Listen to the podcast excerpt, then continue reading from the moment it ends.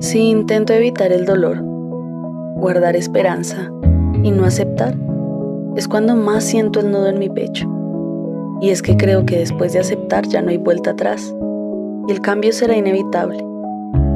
De hecho, ya es real, ya está sucediendo, solo que me niego a verlo. Una vez más, temo que después de aceptar el final, llegue a sentir que no lo amé, que no lo amo aunque ya he aceptado muchas otras cosas y el amor no se ha ido. Hay un círculo vicioso entre la esperanza y el no aceptar, entre lo que me gustaría que sucediera y la negación a lo que está sucediendo. Se alimentan el uno al otro y me detiene, me atrapa, me frena. No avanzo por puro miedo Creo que ambos vemos qué necesitamos aprender. Creo que ambos sabemos que debemos vivirlo por separado.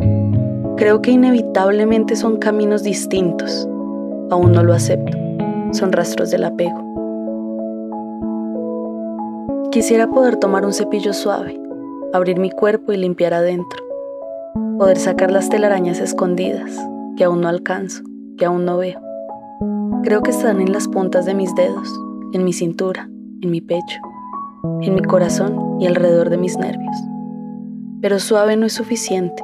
Necesito fuerza, ser más consciente, mirar detenidamente para poder limpiar, para poder soltar y así vivir tranquilamente.